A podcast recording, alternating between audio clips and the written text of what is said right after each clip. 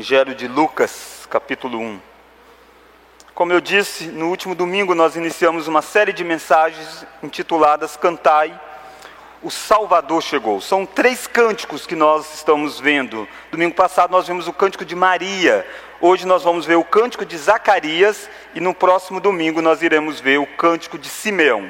São três músicas inspiradas pelo próprio Deus, ela está registrada para nós, que celebra de certa forma a chegada de Jesus Cristo, a vida de Jesus Cristo, e são músicas então ligadas ao Natal, ao nascimento do nosso Salvador. Eu quero ler com você do verso 67 até o verso 80 do capítulo 1 de Lucas. Capítulo 1, do verso 67 ao verso 80. Diz assim: Zacarias, seu pai, cheio do Espírito Santo, profetizou, dizendo: Bendito seja o Senhor, Deus de Israel, porque visitou e redimiu o seu povo, e nos suscitou plena e poderosa salvação na casa de Davi, seu servo, como prometera desde a antiguidade, por boca dos seus santos profetas para nos libertar dos nossos inimigos e das mãos de todos os que nos odeiam, para usar de misericórdia com os nossos pais e lembrar-se da sua santa aliança e do juramento que fez a Abraão, o nosso pai, de conceder-nos que, livres das mãos de inimigos, o adorássemos sem temor, em santidade e justiça perante Ele todos os nossos dias. Tu, menino, serás chamado profeta do Altíssimo porque precederás o Senhor, preparando-lhes o caminho, para dar ao seu povo o conhecimento da salvação, no redimi-lo dos seus pecados, graças à entranhável misericórdia de nosso Deus, pelo qual nos visitará o sol nascente das alturas, para alumiar os que jazem nas trevas e na sombra da morte, e dirigir os nossos pés pelo caminho da paz. O menino crescia e se fortalecia em espírito, e viveu no deserto, até o dia em que havia de manifestar-se a Israel. Peça que Deus fale ao seu coração nessa noite, nós estamos diante da santa palavra do Senhor. Deus, abre o nosso coração, trabalhe no nosso entendimento, ó Pai, para que nós possamos entender a Tua palavra, aplicar a Tua palavra à nossa vida e sairmos daqui alimentados. Fale conosco, Deus, em nome de Jesus. Amém. Irmãos, como nós temos visto desde o início deste culto, tanto o nascimento de Jesus, mas também o nascimento de João Batista foi anunciado, foi pré-anunciado ainda no livro de Malaquias, por exemplo, o nascimento de João Batista, ou também no livro de Isaías, também tinha referência ao nascimento de João Batista. Quando o fato se concretiza, quando o anjo aparece para Zacarias e diz que Isabel dará à luz a um filho, Zacarias não acredita porque eles já são idosos, mas Deus está operando um grande milagre. E de fato Isabel fica grávida. E de fato Zacarias fica mudo, porque Deus disse que ele não iria falar, e ele fica dessa forma. Passa toda a gestação, nasce a criança, e aí então eles vão levar essa criança oito dias depois do seu nascimento para ser circuncidado como era costume do judeu. E ao levar essa criança para ser circuncidada, era o momento também que eles iriam dar um nome para aquela criança. E aí todo mundo dá aquela expectativa: qual vai ser o nome? E aí Maria diz: o nome dele vai ser João. E aí as pessoas disseram: não, João não. Afinal de contas, o Zacarias, coitado, ele não tem nenhum filho, é o filho dele, o filho do, do sacerdote. A linhagem tem que continuar, o nome tem que ser o nome de Zacarias. E Isabel diz: Não, é João o nome. É João o nome. E aí então eles vão atrás de Zacarias e perguntam: e afinal, pai, qual que é o nome da criança? O povo gosta às vezes de não aceitar bem os nomes que as pessoas escolhem, né? É mais ou menos isso que estava acontecendo. E aí Zacarias escreve, ele ainda não fala, e ele escreve João, numa tabuinha. E quando ele escreve João, ele volta a falar porque agora ele está plenamente crendo em tudo aquilo que foi falado. Quando o anjo apareceu para Zacarias, disse que teria o filho, disse mais, disse o nome dele será João. E Zacarias está se submetendo ao nome que o anjo disse, porque ele crê em tudo aquilo que o anjo tinha dito para ele. E aí, a partir desse fato de Zacarias ter dito o nome dele será João, Zacarias expressa um louvor a Deus, esse cântico de louvor ao Senhor, que é conhecido na história como Beneditus, é uma expressão latina que pega a primeira palavra do verso 68, bendito, bendito seja o Senhor. E esse cântico é um cântico conhecido também nos mais diferentes lugares do mundo, e às vezes é até entoado com algumas melodias muito belas. E aqui Zacarias está cantando a Deus pelo milagre que ele recebeu. E eu gostaria de, nessa noite, então, olhar com você sobre o cântico de Zacarias. E nós vamos ver duas lições deste cântico. Nós iremos perceber que Zacarias aqui fez dois grandes movimentos neste louvor que ele entoou a Deus. E quais são então estes movimentos que Zacarias faz? O primeiro movimento que Zacarias faz, ele expressa louvor pela redenção de Deus. Ele faz isso do versículo 68 ao versículo de número 75. Todo este bloco aí, do verso 68 ao verso 75, o que Zacarias está fazendo é expressando louvor a Deus pela redenção do Senhor. E o que é interessante é que você percebe logo no início que Zacarias estava cheio do Espírito Santo quando ele compôs esse cântico. Nós temos um cântico aqui que não vem da boca de um homem apenas, vem de um cântico que veio do Espírito Santo dentro de Zacarias. O Espírito conduziu a compor essa beleza de louvor pela redenção que Deus propiciou. E o Espírito Santo vai fazer com que Zacarias tenha uma visão correta do seu filho que está nascendo e por isso então o conduz à adoração. Então a primeira lição que expressa louvor pela redenção de Deus. Olha o versículo 67. Zacarias, seu pai, cheio do Espírito Santo, vamos ler? Profetizou dizendo: Você diz, pastor, não é um cântico? É. Esse cântico é chamado de uma profecia. O que, Isaías, o que Zacarias está fazendo é profetizando através do seu cântico.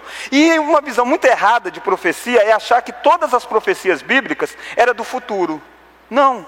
Profecia tem dois caráteres nela envolvendo na Escritura. A profecia tinha a ver com anunciar a mensagem de Deus. E é isso que Zacarias faz na primeira parte do cântico.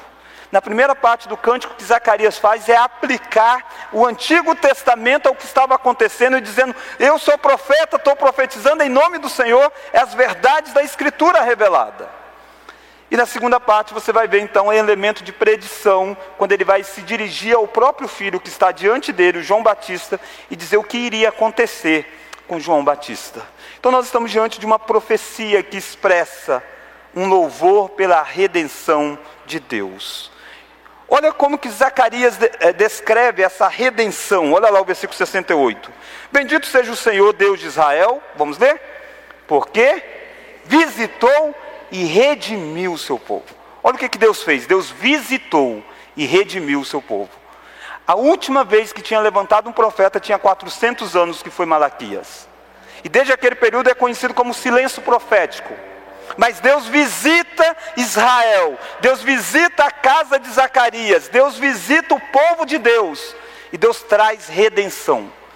Uma visita sempre muito esperada, uma visita é sempre muito bem-vindo. E quando uma visita vem para mudar a nossa vida, então, é algo extraordinário. E é isso que essa visita fez na casa de Zacarias, naquela vida de Isabel que vivia no opróbrio, sem esperança, angustiada. Mas Zacarias tem uma visão muito mais ampla desta visitação do Senhor. Olha o versículo de número 69 e nos suscitou plena e poderosa salvação. Ele diz: a visita do Senhor não foi para nos dar um filho, a visita do Senhor foi para nos dar uma salvação, uma plena, uma poderosa salvação, que vem da casa de Davi, que vem da linhagem, da descendência, daquilo que foi anunciado. Olha como que nós então encontramos aí no versículo de número 71 agora. Olha o que, que essa visitação do Senhor estava fazendo. Redimiu, verso 71, para nos libertar dos nossos inimigos. Nitidamente, Zacarias está dizendo de uma redenção, de uma libertação. Mas a grande questão é a libertação do quê? Israel estava escravizado num certo sentido. Quem dominava sobre Israel era Roma. Israel pagava altos tributos. Havia uma, um desejo de serem libertos politicamente. Tanto é que criou até um grupo político em Israel, chamado de Zelotes. Zelotes era um grupo de judeus que queriam fazer meio que uma revolução social, derrubar César do trono. Isso, se necessário fosse, até a força. Israel se tornou, naquele período de Malaquias até Mateus, uma região muito explosiva de conflitos assim. Antes de Jesus aparecer, tinha tido várias rebeliões políticas em Israel. E talvez essa mentalidade estivesse presente não apenas neste grupo de zelotes, estava presente até num grupo de discípulos que caminhavam com Jesus durante um tempo. Lembra que em um determinado momento a multidão veio para tornar Jesus rei. E Jesus se esconde deles. Aí você diz, como que Jesus se esconde? Esse pessoal quer tornar rei e ele se esconde, ele vai para longe do povo. Porque eles queriam tornar um, um rei político.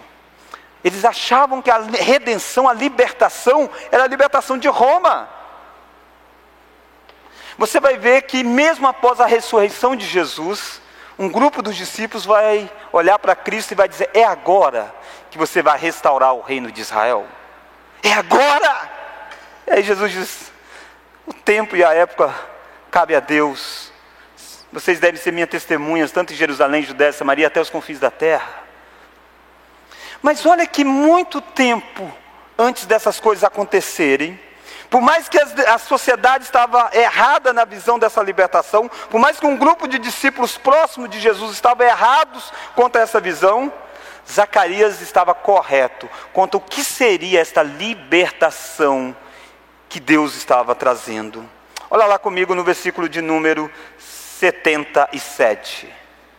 É uma redenção espiritual. Olha o verso 77. Para dar ao seu povo conhecimento da salvação no redimi-lo dos seus pecados.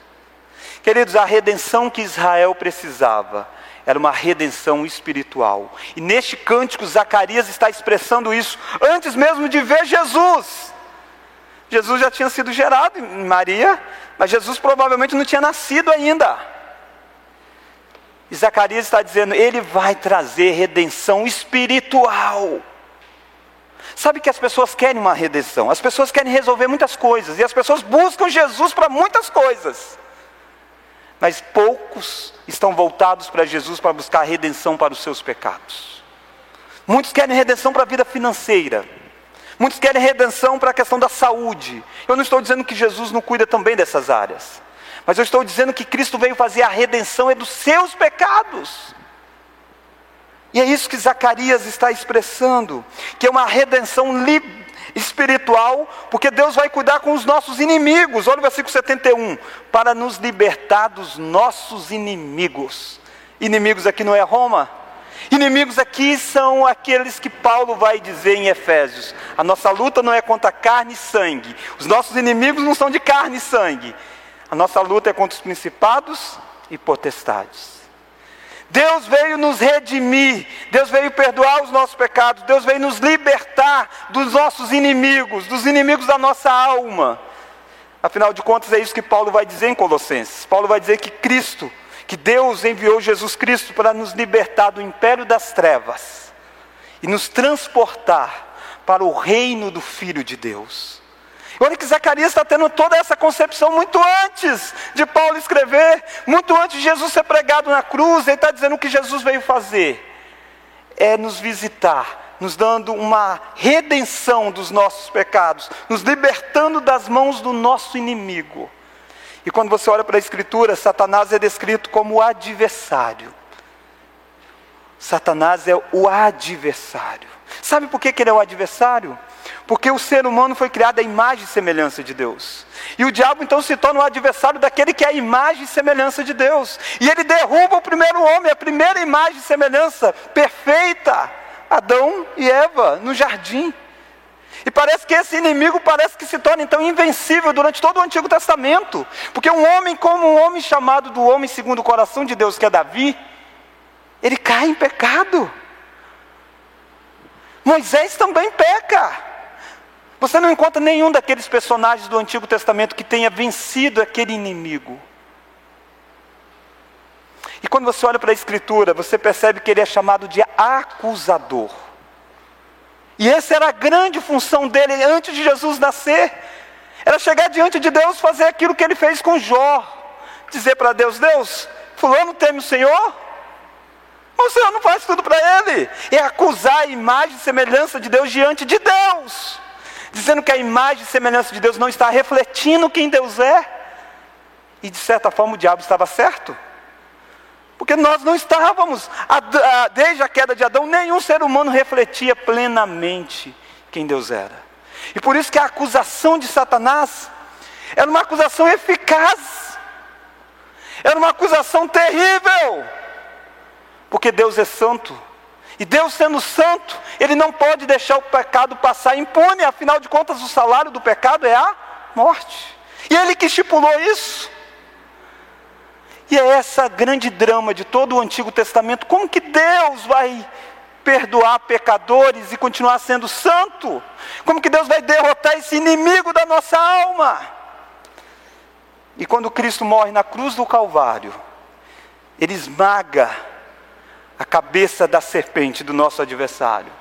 E ele rasga o escrito de dívida que era contra nós. E ele caiu sobre ele todas as nossas condenações, para que nós fosse redimidos. E aí Apocalipse diz que quando Cristo subiu aos céus, ressuscitou, Satanás foi expulso. E foi dito assim: caiu o acusador de nossos irmãos, o mesmo que nos acusava de dia e de noite. É por isso que Paulo em Romanos vai dizer: agora já não há nenhuma condenação para aqueles que estão em Cristo Jesus. É por isso que Paulo em Romanos vai dizer: quem tentará acusação contra os eleitos de Deus? Quem é? E tem que ter um silêncio notório, profundo, porque Satanás não pode mais acusar, porque o preço pelos pecados foram pagos. E o que Zacarias está expressando, cheio do Espírito Santo, é dizendo: Deus nos visitou, a libertação espiritual raiou, caiu os nossos inimigos. E agora nós temos, nós somos chamados a termos uma liberdade de adoração. Olha aí comigo o versículo de número 74. Então é uma redenção espiritual que redime do pecado, que liberta dos nossos inimigos e é uma libertação que tem como objetivo a adoração. Olha o verso 74. De conceder-nos que livres das mãos de inimigos o adorássemos sem temor, em santidade e justiça perante Ele todos os dias. Olha que quadro! Deus nos liberta da condenação de Satanás e agora nos torna um adorador que podemos adorá-lo em santidade e justiça. Eram essas duas coisas que não era possível de acontecer se Jesus Cristo não tivesse vindo ao mundo. Adorar a Deus em santidade. Porque a santidade não é você ser assim, quase bom. Santidade é você ser perfeito totalmente, você não é. Mas por causa de Cristo Jesus, Deus trata você como se você fosse perfeito os méritos de Jesus Cristo. Isso que é o Evangelho, é isso que raiou quando Jesus nasce, quando Jesus morre na cruz do Calvário. Uma redenção espiritual, mas não apenas uma redenção espiritual, mas uma redenção profetizada. Olha lá o versículo 70. Essa redenção de libertação espiritual, olha o verso 70, como prometera desde a antiguidade por boca dos seus santos profetas. Essa revelação não foi encoberta, estava o tempo todo lá no Antigo Testamento. Está, por exemplo, em Moisés, que Moisés disse assim: Deus vai levantar um profeta semelhante a mim. E era Jesus. Estava em Davi, quando Davi diz assim: que alguém iria se assentar à destra de Deus, iria reinar para todos sempre. Está em Isaías, quando Isaías diz que o nome dele será Emanuel, que quer dizer Deus conosco. Está em Isaías, quando Isaías diz que ele será o maravilhoso conselheiro, o Deus forte, o Pai da eternidade, o príncipe da paz. Está em Isaías, quando Isaías diz que ele seria transpassado pelos nossos pecados. Está em Jeremias, Quando Jeremias descreve um renovo que vai vir, quando tudo parece perdido, vai surgir um renovo do Senhor. Está em Jeremias, que Jeremias diz que ele será a justiça nossa. Está em Ezequiel, em Zacarias, que o chama de o pastor da nossa vida, da nossa alma. Está em Miqueias, quando o chama de o governador. Está em Malaquias, que o chama do anjo da aliança. O que Zacarias está dizendo é que isso tudo foi anunciado pela boca dos profetas. Raiou, chegou a esperança. É uma redenção espiritual, é uma redenção profetizada e é uma redenção baseada em aliança. Olha o versículo de número 73. E do juramento que fez a Abraão, nosso pai. O juramento que Deus fez é que Deus seria o nosso Deus e nós seríamos povo dele. Foi um juramento, um pacto, uma aliança. E essa aliança é desdobrada em vários momentos, em vários personagens bíblicos, e desdobrada na casa de Davi. Tem que vir da casa de Davi. Como que nós seremos povo de Deus e Deus será o nosso Deus se nós quebramos constantemente a lei de Deus? Deus diz: Eu vou enviar o meu mensageiro, o anjo da aliança, aquele que vai reconciliar, que é Jesus Cristo. Percebe, irmãos, a primeira lição que nós estamos vendo é que o cântico de Zacarias expressa louvor pela redenção de Deus. É uma redenção espiritual, é uma redenção profetizada e é uma redenção baseada em aliança. Percebe como que nós estamos para ver o que está acontecendo com Zacarias? Zacarias é o pai que não tem filho. É o idoso que passou a vida toda sonhando em ter um descendente. É aquele que foi visitado dizendo: nasceu, vai nascer. É aquele que fica nove meses sem poder dizer: eu tenho um filho. Ele pode escrever, pode expressar, mas ele não pode falar. E quando ele fala, quando ele canta, a primeira coisa que ele faz não é dizer do filho. Nós chegamos até o versículo 75 e ele não falou nada do nascimento de João Batista. Percebe? Não está falando do nascimento de João Batista, ele está falando do quê? Da redenção de Deus. Sabe que nós corremos um risco facilmente de perdermos de vista aquilo que Deus está fazendo e olharmos só para as nossas situações? Talvez se fosse eu, teria composto um canto dizendo: Deus, obrigado que o Senhor visitou a minha casa. Obrigado porque o Senhor realizou o meu sonho. Obrigado porque eu vou ser pai. Obrigado porque Isabel vai ser mãe. Obrigado porque aqueles que zombaram de nós agora estão vendo a sua fidelidade para conosco. Parece muito até com algumas músicas contemporâneas, né? Zacarias não faz isso. Zacarias diz: Deus, o que o Senhor está fazendo é muito mais do que me dar um filho. O Senhor está trazendo é salvação.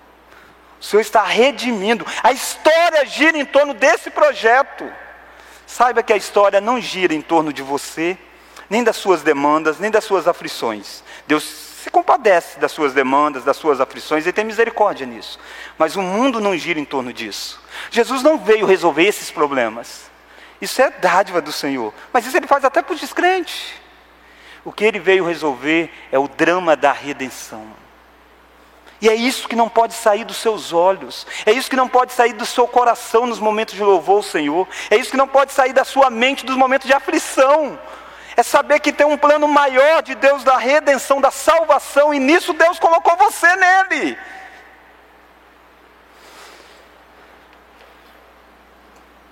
É isso que Jesus ensinou na própria oração do Pai Nosso. Ele diz: quando orar, e ele cita três petições relacionadas com o reino de Deus. E ele cita três petições relacionadas conosco. E dessas três relacionadas conosco, duas são espirituais, apenas uma material. Que diferença das nossas orações? Que diferença dos nossos cânticos? Que diferença da nossa visão de mundo? O primeiro testemunho de Zacarias é um testemunho do que Deus está fazendo na história da redenção. Entre o nascimento do João Batista e o nascimento de Jesus, muito mais importante para Zacarias é o nascimento de Jesus. Zacarias é o pai de João Batista. Mas o mais importante é o nascimento de Jesus. E a minha pergunta: o que é mais importante para você? É Jesus ou as coisas que Ele tem te dado? O que é mais importante para você? O que é que move o seu coração? Por que, que você bendiz o Senhor? Não foi esse o dilema envolvendo Jó? Por que, que Jó adora a Deus? É porque ele tem riqueza? Então tira a riqueza. E ele continua adorando. É porque ele tem família? Deus permite tirar todos os filhos e ele continua adorando. É porque ele tem saúde, Deus permite tirar toda, jogar sobre ele toda a enfermidade, e ele continua adorando. E você, por que é que você bendiz o Senhor? Qual que é a razão central? Eu não estou dizendo que você não deve também bendizer pelas outras coisas. Mas o que é o primeiro lugar na sua vida? Buscai, pois, em primeiro lugar o reino de Deus e a sua justiça, e as demais coisas serão acrescentadas. O que causa impacto em mim é que esse cara é um idoso, irmãos. Ele sonhou por ter filho a vida toda. Mas o cântico de louvor dele não sai do centro da maior obra que Deus está fazendo na história. Mas eu quero então agora olhar a segunda e última lição. Então, o que é que o cântico de Zacarias nos ensina? Primeiro, expressa louvor pela redenção de Deus. Primeira coisa é o que Deus está fazendo enviar Jesus. A segunda coisa e última lição revela a missão para o seu filho. Agora, o seu filho João Batista, no caso. Olha o versículo 76. Só agora que ele se volta para o filho. Verso 76. Vamos ler? Tu, menino, serás chamado profeta do Altíssimo, porque precederás o Senhor, preparando-lhes o caminho. Ele está com o filho nas mãos, ele vai circuncidar o menino, e ele diz: Tu, meu filho, você não vai ser o cara mais rico, você não vai ser o cara mais popular, você não vai ser o cara mais amado, você não vai ser o cara que vai ter a grande vida, não, você vai ser profeta do Altíssimo. E aqui ele está profetizando aquilo que o anjo disse para ele, para Zacarias: Zacarias, o seu filho vai ser aquele que vai preceder o Senhor. Ser reconhecido como profeta do Altíssimo. É isso que Zacarias está desejando para o filho dele. E eu preciso perguntar para você que é pai: o que é que você deseja para o seu filho? Sei que você deseja muitas coisas como eu desejo para minha filha. Mas o que é que você anseia para que o seu filho seja? É que ele seja alguém que anuncie de Jesus? Ou ele é alguém que seja próspero aqui? O que é o principal para você? E o que é principal para você é onde você vai gastar mais tempo com ele. É onde você vai mais se preocupar com ele. É onde vai dominar os seus momentos de oração por ele. Não estou dizendo que uma coisa exclui a outra. A gente quer o melhor para os nossos filhos aqui neste mundo também. Mas, queridos, a, mais, a coisa mais importante que você possa desejar para o seu filho é que ele seja reconhecido como aquele que fala do Senhor. Aquele que reflete Deus, aquele que vai adiante de Deus, aquele que representa Deus no mundo. E todas as coisas serão acrescentadas. Triste é você criar filhos e vê-los indo na contramão disso. Zacarias está dizendo para um menino: Tu, menino, serás chamado profeta do Altíssimo. Mas olha mais, ele vai dizer que esse menino vai glorificar a Jesus. Porque era de se esperar que ele falasse mais coisas, João Batista, não é? Porque João Batista é um cara tão esperado. É para ter dito, tu menino, é o menino que foi profetizado por Malaquias. Tu menino é o menino que foi profetizado por Isaías. Não, ele só fala, tu será profeta do Altíssimo, e se volta agora para aquilo que quem é maior do que o filho dele, que é Jesus. Você vai preceder o Senhor, preparando-se o caminho.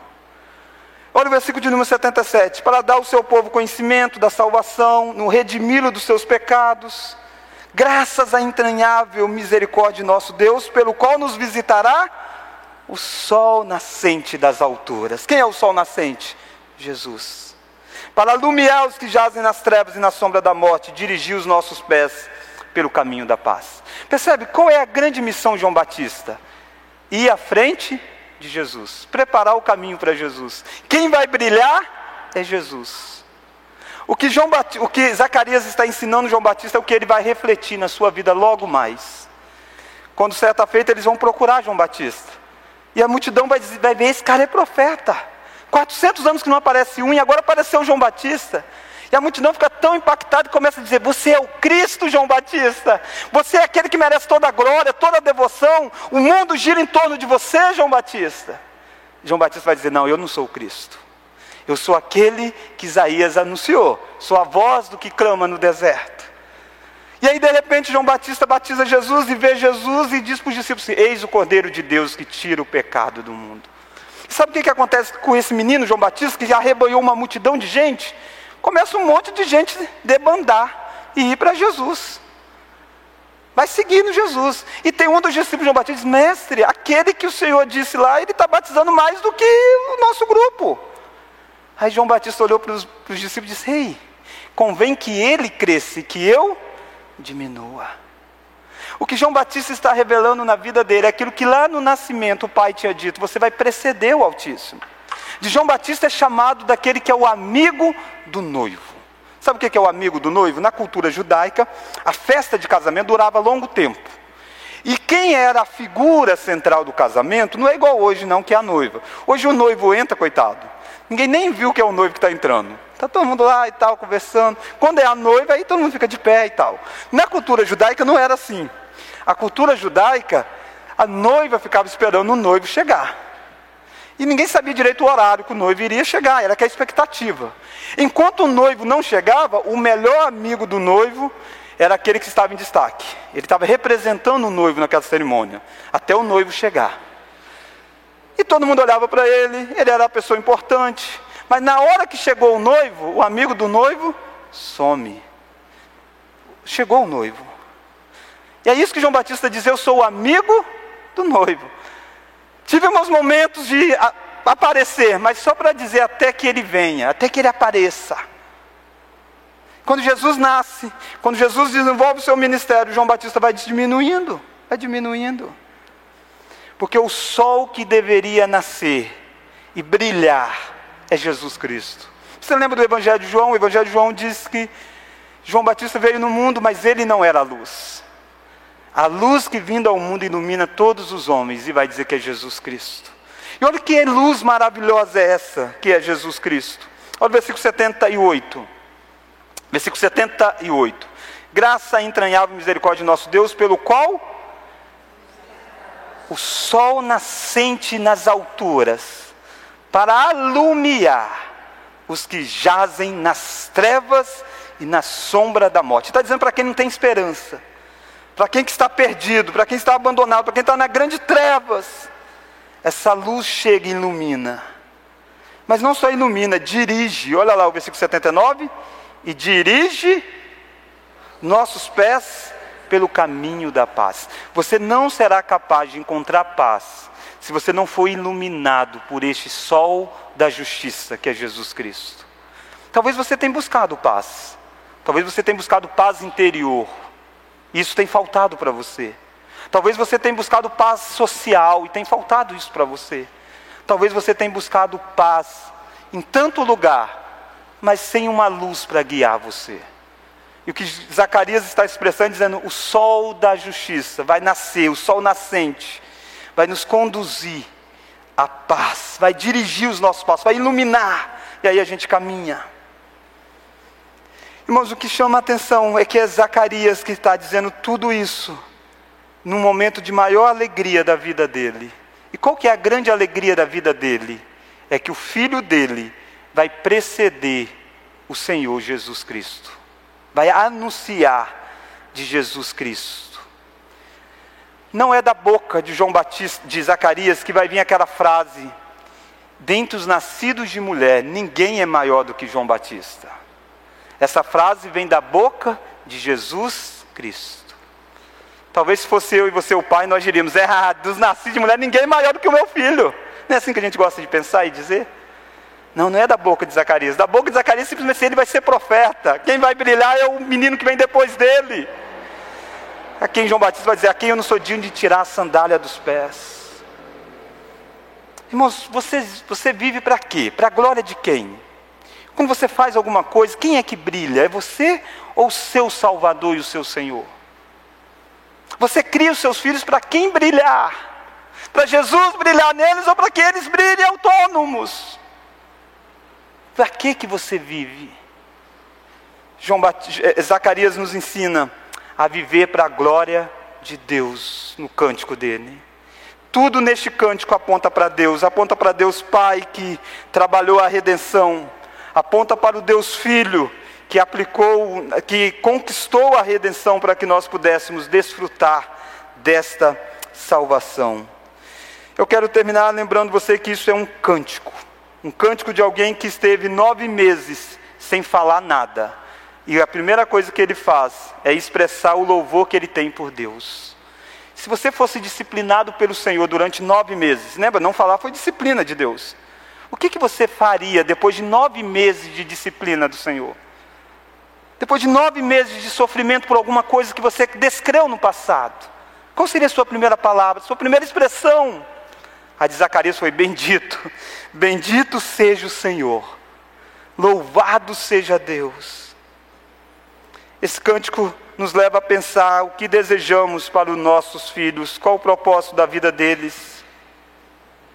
O maior projeto da vida dos nossos filhos é participar da reconciliação que Deus está fazendo no mundo. Nossos filhos não serão nenhum João Batista. A profecia já se cumpriu em João Batista.